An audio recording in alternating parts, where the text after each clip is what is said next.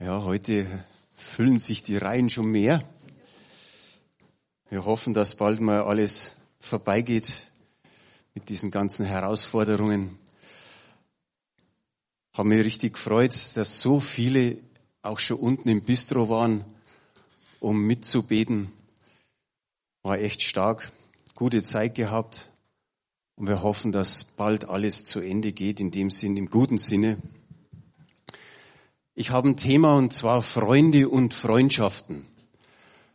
Das ist ein riesengroßes Thema, das kann man nur immer wieder ein bisschen ein Stück weit anreißen, ankratzen. Und ich verspreche euch, ich erzähle nichts von David und Jonathan. Ich glaube, das hört man immer und immer wieder, wenn es um Freundschaften geht. Vielleicht ist das ein oder andere dabei, was ihr vielleicht noch nicht gehört habt. Ich beginne mit einem Spruch, und den haben wir auch auf Folie. Freunde sind jene seltenen Menschen, die einen fragen, wie es einem geht und dann auch noch die Antwort abwarten. Der ist doch gut, oder? Und ich finde, das passt auch in unsere Vision mit hinein, wo wir sagen, wir wollen Menschen, unsere Nächsten segnen. Und da ist ja einer von den fünf Schritten das Zuhören. Wir sollen aufmerksam zuhören. Letzte Woche hat der Schari gepredigt und er hat gesagt, oh, beim Zuhören, da tut er sich noch recht schwer. So wie der Thomas gesagt hat, er redet meistens. Aber er hat gesagt, er will sich bessern. Und jetzt wollen wir den Schari nicht alleine stehen lassen. Ich sag mal, mir geht's auch ähnlich, dass man nie hundertprozentig oder richtig aufmerksam zuhört. Dass man irgendwann einmal vielleicht sogar einen Faden verliert und das sollte eigentlich nicht sein. So, so denke ich mir mal, können wir uns alle drin üben. Der Shari ist übrigens ein wunderbarer Mensch. Also für mich. Er ist wie ein Freund zu mir, ein junger Freund. Er ist so aufmerksam, er, er spürt manche Dinge. Und durch das, dass wir ja auch im Haus miteinander wohnen, ist es natürlich noch viel schöner, ihn ja fast jeden Tag zu sehen. Freunde sind Menschen, denen etwas an uns liegt. Und uns sollte auch etwas an ihnen liegen, also dass wir sagen können, Mensch, die sind uns wichtig. Freundschaft ist nicht nur einseitig, sondern gegenseitig. Da ist es wichtig, dass wir geben, aber wir dürfen auch das ein oder andere Mal nehmen. Und ich sage immer, das muss sich nicht in der Balance halten. Da kann man mal gut eifrig geben und der andere gibt einen nichts. Aber irgendwann kommt die Zeit, wo dann der Freund einen viel gibt, wo wir vielleicht nichts zu geben haben. Und in der Bibel steht ja, komme einer dem anderen mit Ehrerbietung zuvor. Und ich glaube, das ist auch ein gutes, markantes Zeichen von einer Freundschaft, dass man mit Wertschätzung dem Freund entgegenkommt. Freundschaften sind nicht oberflächlich, das sind eher so lose Bekanntschaften. Freundschaften gehen an manchen Punkten wirklich tief und Freundschaft beruht auf Zuneigung, auf gegenseitige Wertschätzung und natürlich ganz besonders auf Vertrauen. Freundschaften sollten so manche Enttäuschung überstehen. Ich weiß von Freundschaften, also nicht jetzt mit mir in dem Sinn, sondern die haben Freunde aus der Kindheit, aus der Schule oder sogar aus dem Kindergarten. Und ich finde super, die sind teilweise schon 60 oder 70 und haben immer noch diese Freunde. Also eine Freundschaft, die über 50, 60 Jahre währt, hat schon wahrscheinlich die ein oder andere Enttäuschung überstehen müssen. Wichtig ist es eigentlich, nicht gleich die Flinte ins Korn zu werfen, wenn man eine Enttäuschung erlebt hat. Ich möchte, möchte ein paar Männer nennen, die enttäuscht worden sind. Der erste ist der Paulus. Der Paulus, wie ihr wisst, war zweimal in Gefangenschaft in Rom und dann hat er den letzten Brief geschrieben. Es war der zweite Timotheusbrief. Und ich empfinde, wenn man da ein paar Passagen nimmt, die sind ja für den Paulus traurig, die sind enttäuschend. Und ich habe aus dem zweiten Timotheusbrief drei Stellen herausgepickt. Ihr seht sie, erster, äh, erstes Kapitel, Vers 15, da sagt der Paulus zum Timotheus, das weißt du, dass sich von mir abgewandt haben alle, die in der Provinz Asia sind, unter ihnen Phygelus und Hermogenes. Dann steht in Kapitel 4, Vers 10, denn Demas hat mich verlassen und diese Welt liebgewonnen und ist nach Thessalonich gezogen. Und dann noch im Vers 16, bei meinem ersten Verhör stand mir niemand bei, sondern sie verließen mich alle. Wenn man das so liest, spürt man schon ein Stück weit Enttäuschung und auch Traurigkeit in dem Herzen von Paulus. Aber wichtig finde ich, und da komme ich später nochmal drauf zu, der letzte Satz, es sei ihnen nicht zugerechnet. Von Phygelus und Hermogenes weiß man eigentlich nichts. Da kann man nicht groß irgendwas drüber sagen. Das war eine Sache wahrscheinlich zwischen dem Timotheus und dem Paulus. Die haben die gekannt, waren wahrscheinlich im gewissen Sinne auch wichtige Männer, vielleicht wichtige Freunde, aber sie haben sie oder ihm in, in Stich gelassen. Wenn es heißt Demas, dann weiß man ein bisschen mehr.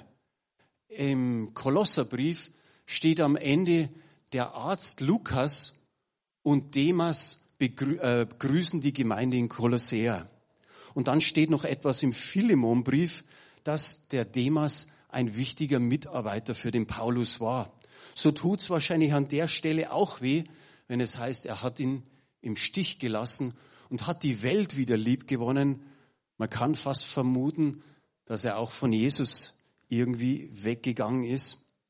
Und dann steht noch da in dem dritten Vers, keiner seiner Freunde stand ihm bei, während äh, ich denke mal einfach, es war viel zu gefährlich für die meisten seiner Freunde.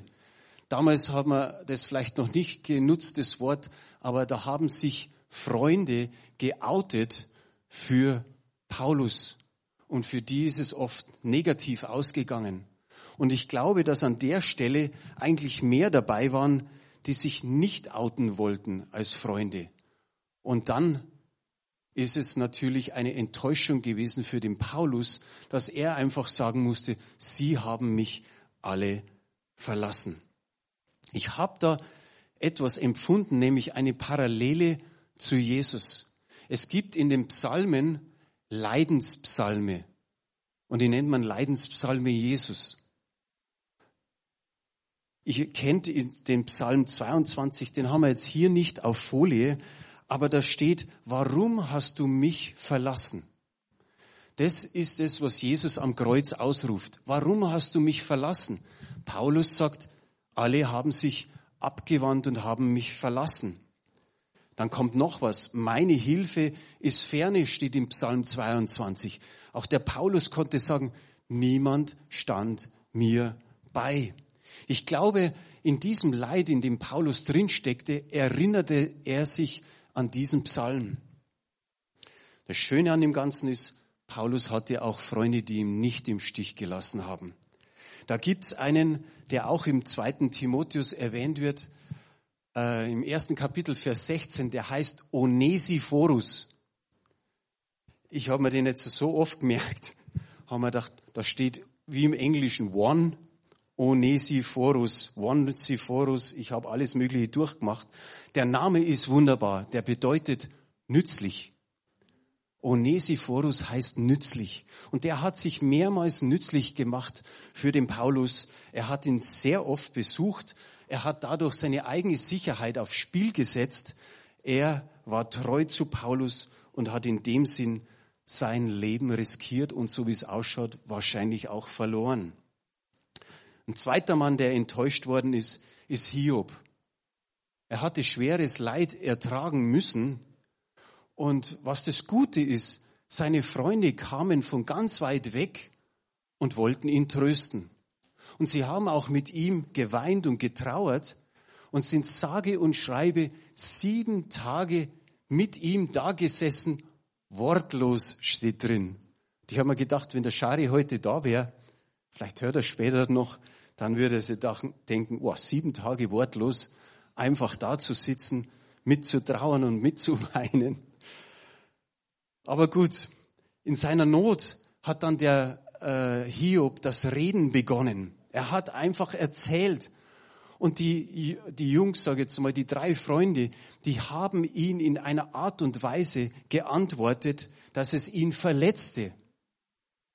Und diese ganzen Anschuldigungen, Anschuldigungen, die er bekam, hat er folgendermaßen beantwortet. In Hiob 16, Vers 20 steht, meine Freunde verspotten mich. Unter Tränen blickt mein Auge zu Gott auf.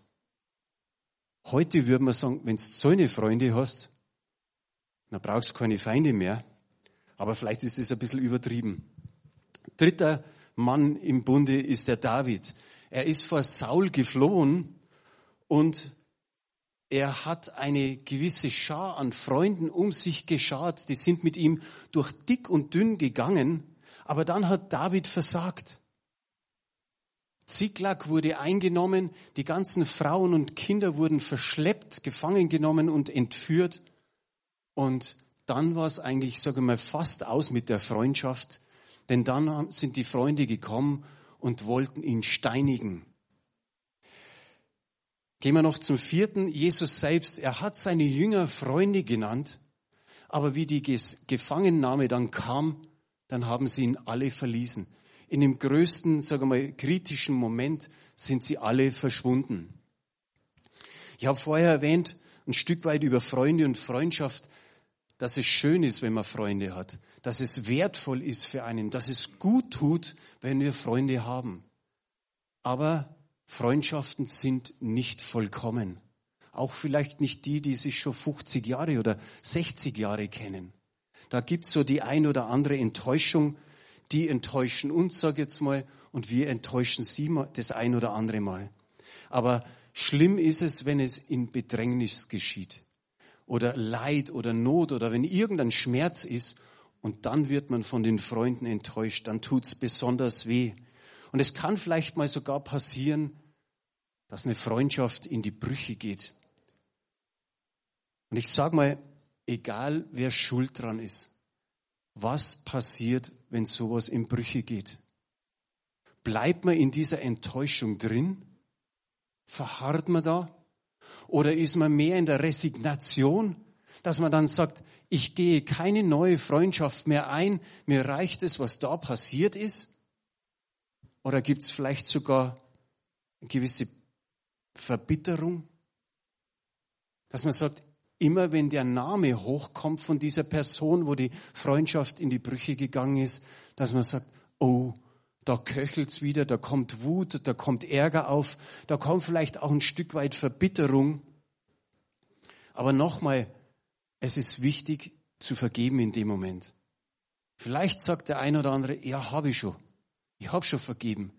Aber es ist ganz, ganz wichtig, vom Herzen zu vergeben. Manchmal sagt man im ersten Moment, okay, ich vergebe, ist mehr aus dem Verstand heraus, aber es ist wichtig, dass das auch wirklich bis runter ins Herz geht. In solchen Situationen ist es immer wieder gut, dass wir denjenigen kennen, der uns nicht im Stich lässt. Es ist schon viele, viele Jahre her. Ich glaube, da braucht keiner mehr irgendwie zurückdenken. Ich will es nicht besonders spannend machen, aber Elisabeth und ich, wir mussten mal eine richtig schwierige geistliche Entscheidung für die Gemeinde treffen. Und wir haben gebetet vom Herrn und nochmal und nochmal. Und irgendwann haben wir gesagt, Herr, wir haben so irgendwie im Herzen, wenn wir uns so entscheiden, was richtig ist, dann werden wir einige Geschwister und Freunde verlieren. Und Gott hat uns einfach in unserer stillen Zeit einfach nur gesagt, sind euch die Freunde wichtiger wie ich? Natürlich sind die nicht wichtiger wie Gott. Und wir haben eine gute Entscheidung getroffen. Und wir haben gemerkt in dem Moment, dass doch die, der ein oder andere gegangen ist. Aber wir wussten, wir sind gestärkt im Herrn. Die Entscheidung war richtig. Und Gott gab neue Freunde und neue Freundschaften. Man kann es nicht vergleichen mit der Situation von Paulus. Aber ich glaube, der Paulus in dem Ganzen, wie er in dieser Enttäuschung drinsteckt, er sagt etwas ganz was Besonderes. Als ihn alle verlassen haben, sagt er, es sei ihnen nicht zugerechnet. Er verurteilt sie nicht. Er wird nicht bitter, sondern er sagt, der Herr wird's machen. Ich gebe das Ganze dem Herrn. Und dann steht was ganz, ganz Wunderbares im zweiten Timotheus 4, Vers 17. Der Herr aber stand mir bei und stärkte mich. Das ist auch für uns das Wichtigste, egal in welcher Situation wir stecken.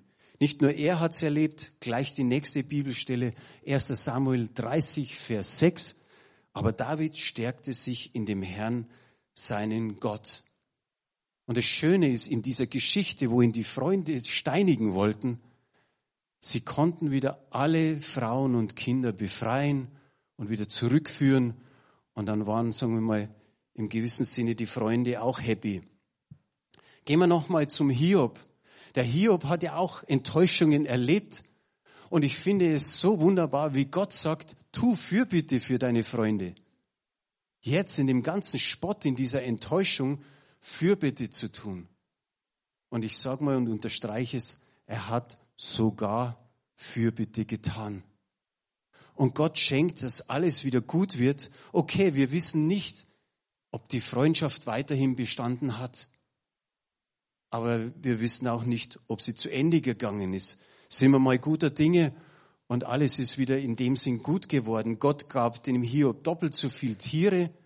Er schenkt ihm nochmal 140 Jahre Lebenszeit, sieben Söhne, drei Töchter und dann heißt es einfach am Schluss, er starb alt und lebenssatt.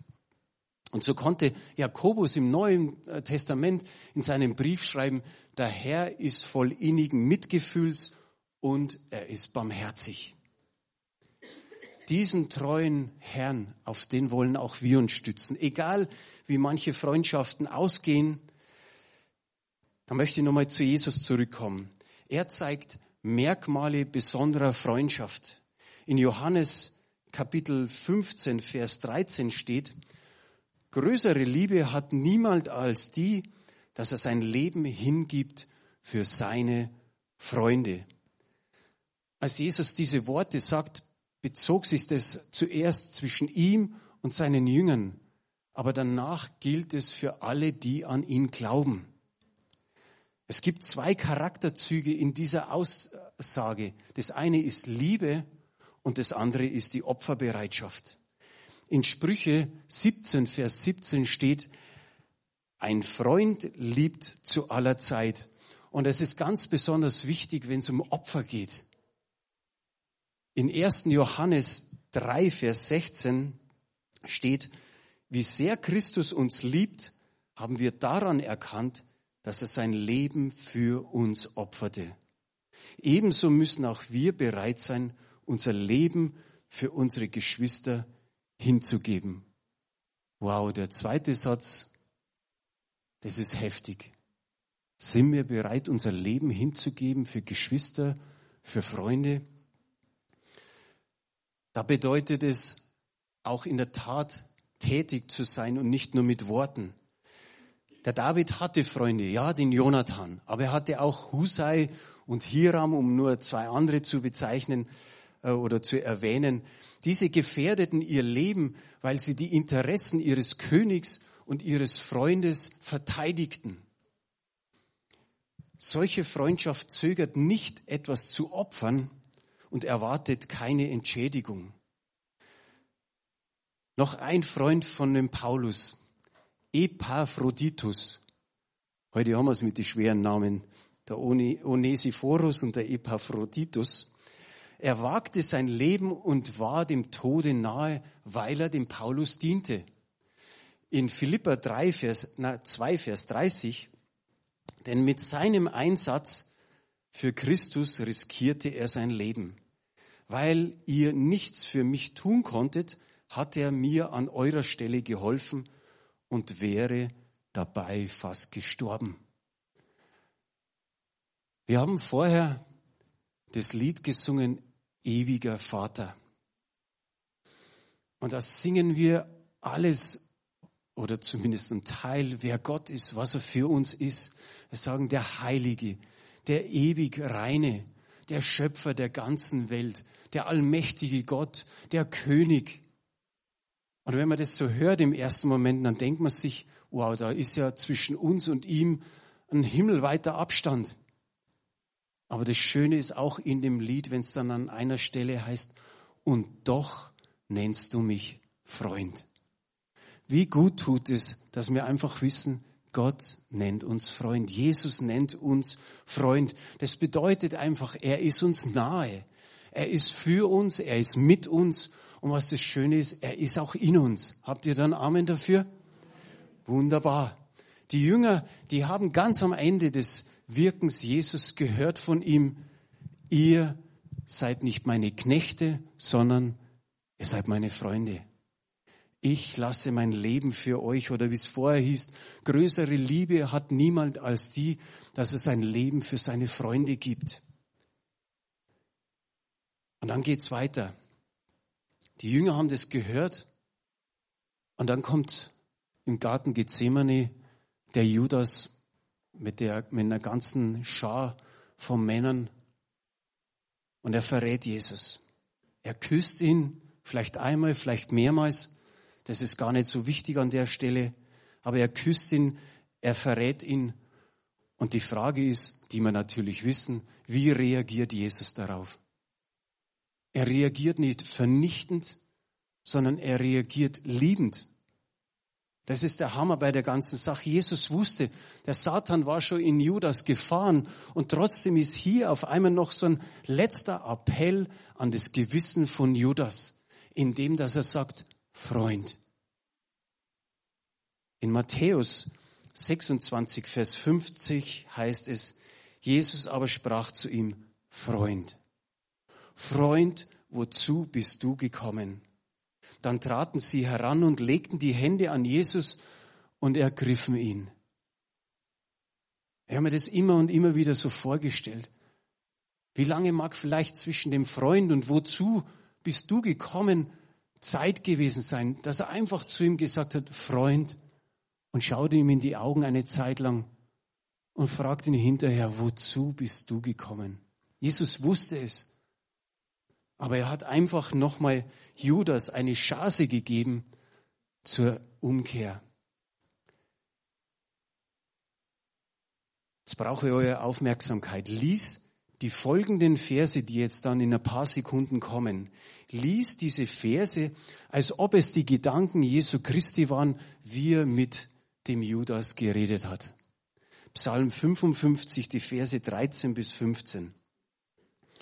Und da heißt es, denn nicht mein Feind schmäht mich oder verrät mich.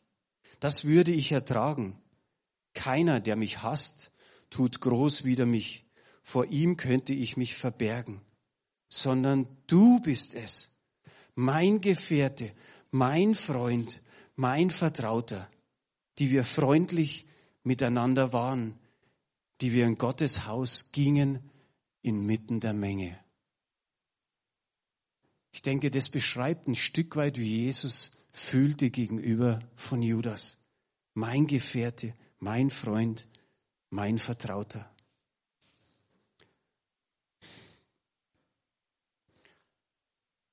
Wir werden jetzt gleich nach der Predigt noch ein Lied singen. Und in dem Lied heißt es am Anfang, ich habe einen Freund. Der eine oder andere wird sagen, oh ja, kenne ich. Ich habe einen Freund, näher als einen Bruder, der mein Herz berührt und mich liebt ohne Bedingung.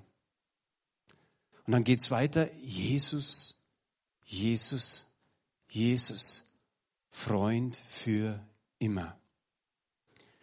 Und das ist genau die richtige Bezeichnung. Und ich weiß, dass sich manche schwer tun, Jesus als Freund zu bezeichnen, weil sie es in der Bibel nicht so geschrieben finden. Aber ich habe es vorher gesagt, was er für uns ist, wo wir meinen, himmelweiter Abstand. Aber nein, er ist auch unser Freund. Er ist für uns, er ist mit uns und er ist in uns durch den Heiligen Geist. Und so können wir singen, Freund für immer, näher als ein Bruder. Ich habe irgendwo vor, vorgestern noch was gelesen, da stand, näher geht's nicht. Wie schön ist es einfach zu wissen, Jesus ist in uns durch den Heiligen Geist. Näher geht's wirklich nicht. In Galater, das ist die letzte Bibelstelle, 2 Vers 2 wird es so wund äh, 2 Vers 20 wird es so wunderbar ausgedrückt. Darum lebe nicht mehr ich, sondern Christus lebt in mir. Sag mal das laut, Christus lebt in mir. Wie wunderbar ist es. Mein, und jetzt kommt's, mein vergängliches Leben auf dieser Erde lebe ich im Glauben an Jesus Christus, den Sohn Gottes. Wie schön ist es. Ja, es ist ein vergängliches Leben, aber Jesus ist in mir. Und dann kommt noch das, das, das wo du für dich persönlich nehmen darfst, nicht der in, in der Allgemeinheit spricht, sondern der mich geliebt und sein Leben für mich gegeben hat. Lass dir das mal einfach im Herzen zergehen. Sag's für dich, der mich geliebt hat, der sich für mich hingegeben hat. Und er liebte mich und es gilt für alle. Und Johannes konnte dann noch, danach noch schreiben und er hat uns zuerst geliebt was auch wichtig ist. Er liebt dich heute, er liebt dich morgen, er liebt dich in aller Zukunft und in Ewigkeit. Ist es nicht wunderbar? Und am Ende, und er ist Freund für immer. Näher als ein Bruder, er ist Freund für immer auch auf, in alle Ewigkeit. Und am Ende des Liedes heißt es, Hoffnung kommt von ihm. Und wie wunderbar ist auch das? Hoffnung kommt von ihm. Ich habe mir gedacht vor grob zehn Tagen, endlich ist Pandemie, diese allererste Schlagzeile, endlich ist es weg. Aber leider, leider steht jetzt an erster Stelle der Krieg. Und ich denke, dass viele Menschen, dass es bei vielen Menschen die, die Angst einfach noch mehr schürt. Jetzt ist das eine noch gar nicht vorbei und man hat das nächste und man weiß nicht, was daraus wird. Aber wir können voll und voller Glauben singen, so wie ich gesagt habe, Hoffnung kommt von ihm. Hoffnung kommt von ihm. Und dann steht dort noch, sonst findest du sie nirgends, so in etwa. Du findest sie sonst nirgends. Hoffnung und Zukunft. In Jeremia 29, Vers 11 haben wir jetzt hier nicht auf Folie, aber da steht, er gibt uns Hoffnung und Zukunft. Er, Jesus Christus. Und wenn jemand hier ist, der keine Hoffnung hat, wenn jemand zuhört oder zuschaut am Bildschirm, der keine Hoffnung hat, klammere dich an die Hand Jesus. Komm zu uns, gib dein Leben Jesus in die Hände und sei getrost, dass du die Zukunft mit ihm verbringen darfst. Er schenkt dir Zukunft für dein Leben. Und ich möchte euch am Schluss ein wirklich frisches Zeugnis noch erzählen, nicht von mir, von einem Bruder, äh, wer es wissen will, kann mich nach dem Gottesdienst fragen, wer es ist. Und derjenige schreibt, ich hatte Mitte Oktober 2021 einen leichten Motorradunfall. Als nach drei Wochen die Nackenbeschwerden schlimmer wurden, suchte ich den Arzt auf. Eine Röntgenaufnahme ergab, dass da etwas mit meiner Wirbelsäule nicht in Ordnung ist. Ein Tumor hatte den dritten und vierten Halswirbel aufgefressen. Und ich bin Gott sei Dank einer Querschnittslähmung entgangen. Um eine lange Geschichte kurz zu machen.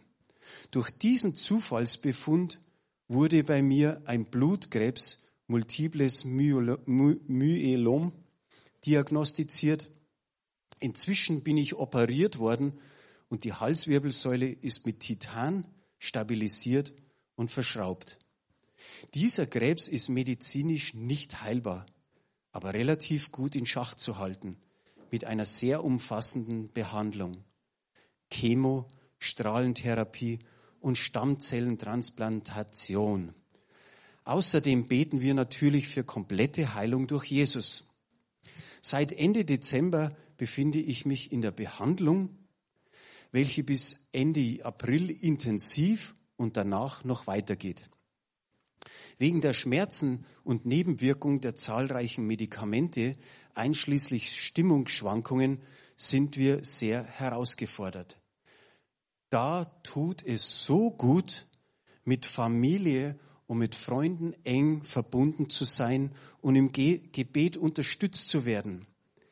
Während meiner dreiwöchigen Zeit im Krankenhaus hatte ich mit wahnsinnigen Schmerzen zu tun und fand unter anderem Trost im Psalm 23.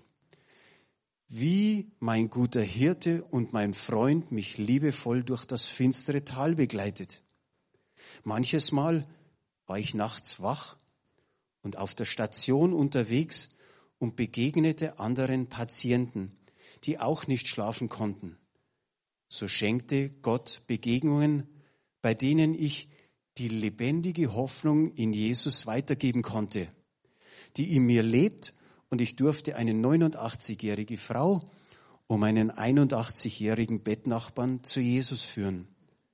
Zwischen Gott und mir bewegten sich diese Gedanken. Auf dem Weg durch das finstere Tal erblicke ich noch andere Menschen, die ohne Orientierung herumirren. Ich ergreife die Hand einer Person und gehe mit ihr auf die Anhöhe. Dort steht Jesus hinter dem Tisch, den er mir im Angesicht meiner Feinde gedeckt hat. Und ich sage zu ihm, Herr, ich habe da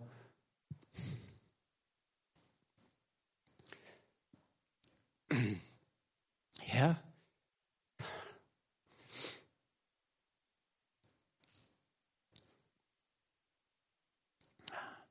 Herr, ich habe da noch jemanden mitgebracht. Du hast doch nichts dagegen, oder? Es ist ein großes Geschenk, wenn wir einen Blick in die unsichtbare Realität Gottes werfen und die Liebe Gottes auf ganz neue Art und Weise erleben können. So sind wir dankbar und zuversichtlich in vielerlei Hinsicht. Auch wenn diese Erkrankung nun viel Aufmerksamkeit erfordert, bleibt uns genug Zeit, dass wir uns weiterhin um Menschen kümmern, welche Gott uns aufs Herz legt. Wie viel steckt da drin von Freunde und Freundschaften, von Gebet, von Segen und von Hoffnung. Und ich möchte damit schließen, einfach pflege deine Freundschaften, die du hast. Und schau, vielleicht auch noch neue Freundschaften entstehen. Und überleg oder denke mal dran, es wird vielleicht auch mal das ein oder andere Opfer notwendig sein. Aber pflege auch deine Freundschaft mit Jesus. Die ist noch viel wichtiger. Und wie wir in den letzten Wochen immer gesagt haben, sei ein Segen um dich herum. Und jetzt dürfen wir noch das Lied hören, Freund für immer, oder besser gesagt auch mitsingen. Seid gesegnet, besonders die, die jetzt im Bildschirm ausgeschaltet wird. Seid gesegnet für die ganze Woche und vielleicht sehen wir uns nächste Woche wieder.